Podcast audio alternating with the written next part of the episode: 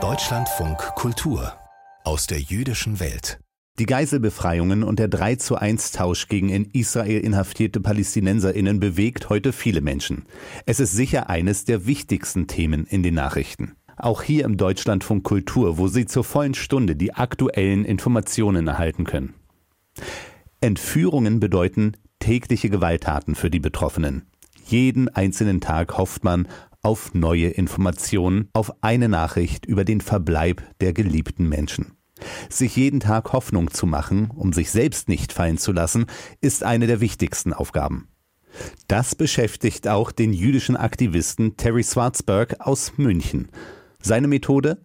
Er projiziert die Bilder der Entführten an die Fassaden in vielen deutschen Städten. Dazu spricht er Kaddisch für die Ermordeten und für die Opfer der Shoah. Robert B. Fischmann hat an den berührenden Gedenkminuten teilgenommen. Israels Generalkonsulin Talia Lador-Frescher liest Namen der am 7. Oktober von der Hamas entführten Menschen vor. Sie steht im kalten Novemberregen vor dem Kulturzentrum HQ8 in München.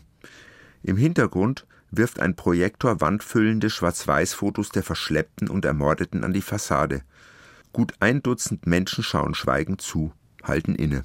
Organisiert hat die Gedenkprojektion der jüdische Aktivist Terry Swartzberg, ein US-Amerikaner, der seit mehr als 40 Jahren in Deutschland lebt.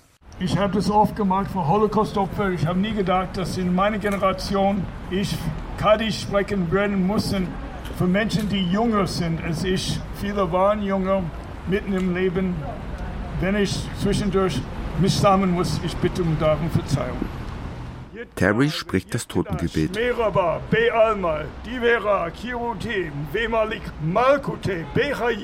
Israels Generalkonsulin Talia Lador-Frescher dankt ihm für sein Engagement.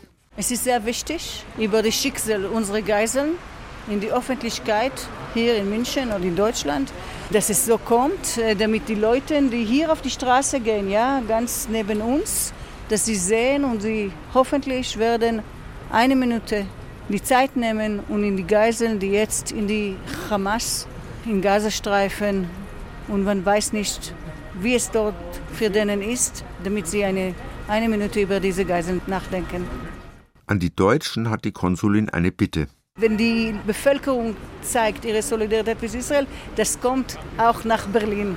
Und dann wird die Regierung, die auch jetzt, muss ich sagen, auf die Seite Israel steht, so bleibt. Terry Schwarzberg fühlt sich ratlos. Ich habe leider keine Lösung für Konflikte in Nahosten. Um diese Veranstaltung geht es gar nicht um Politik. Wir sind Menschen, die hier stehen für andere Menschen. Und einzige Botschaft ist, wir sind da für euch. Dann bittet Terry einen nichtjüdischen Freund, das Gebet für die Opfer des Holocaust vorzulesen. Wir denken an die Shoah. Wir gedenken der sechs Millionen Toten und aller, die starben, als Wahnsinn die Welt regierte und das Böse in der Welt wohnte. Wir gedenken derer, die wir gekannt haben und derer, von denen selbst der Name verloren ist. Wir trauern um alle, die mit ihnen starben. Um Eine ganze Weile nach der Gedenkveranstaltung stehen noch einige Besucher unter dem Vordach des Kulturzentrums HQ8. Man geht hier hin, wenn man, wenn man sich hilflos fühlt auch.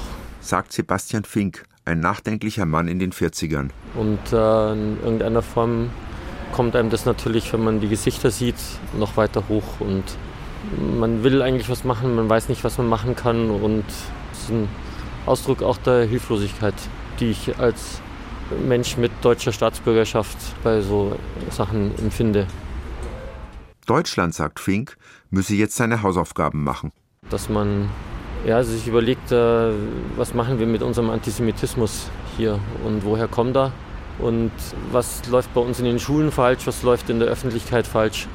Jugendarbeit meint er könnte helfen, Bildung und eine andere Energieversorgung, die nicht via Katar und andere Ölstaaten den Hamas-Terror mitfinanziert. Da sollten wir Deutschen natürlich auch mal uns überlegen, ob wir unsere Energieversorgung vielleicht umstellen. Dann müssten wir da nicht so viel Geld an Menschen bezahlen, die unter Umständen mit diesem Geld dann ungute Dinge finanzieren.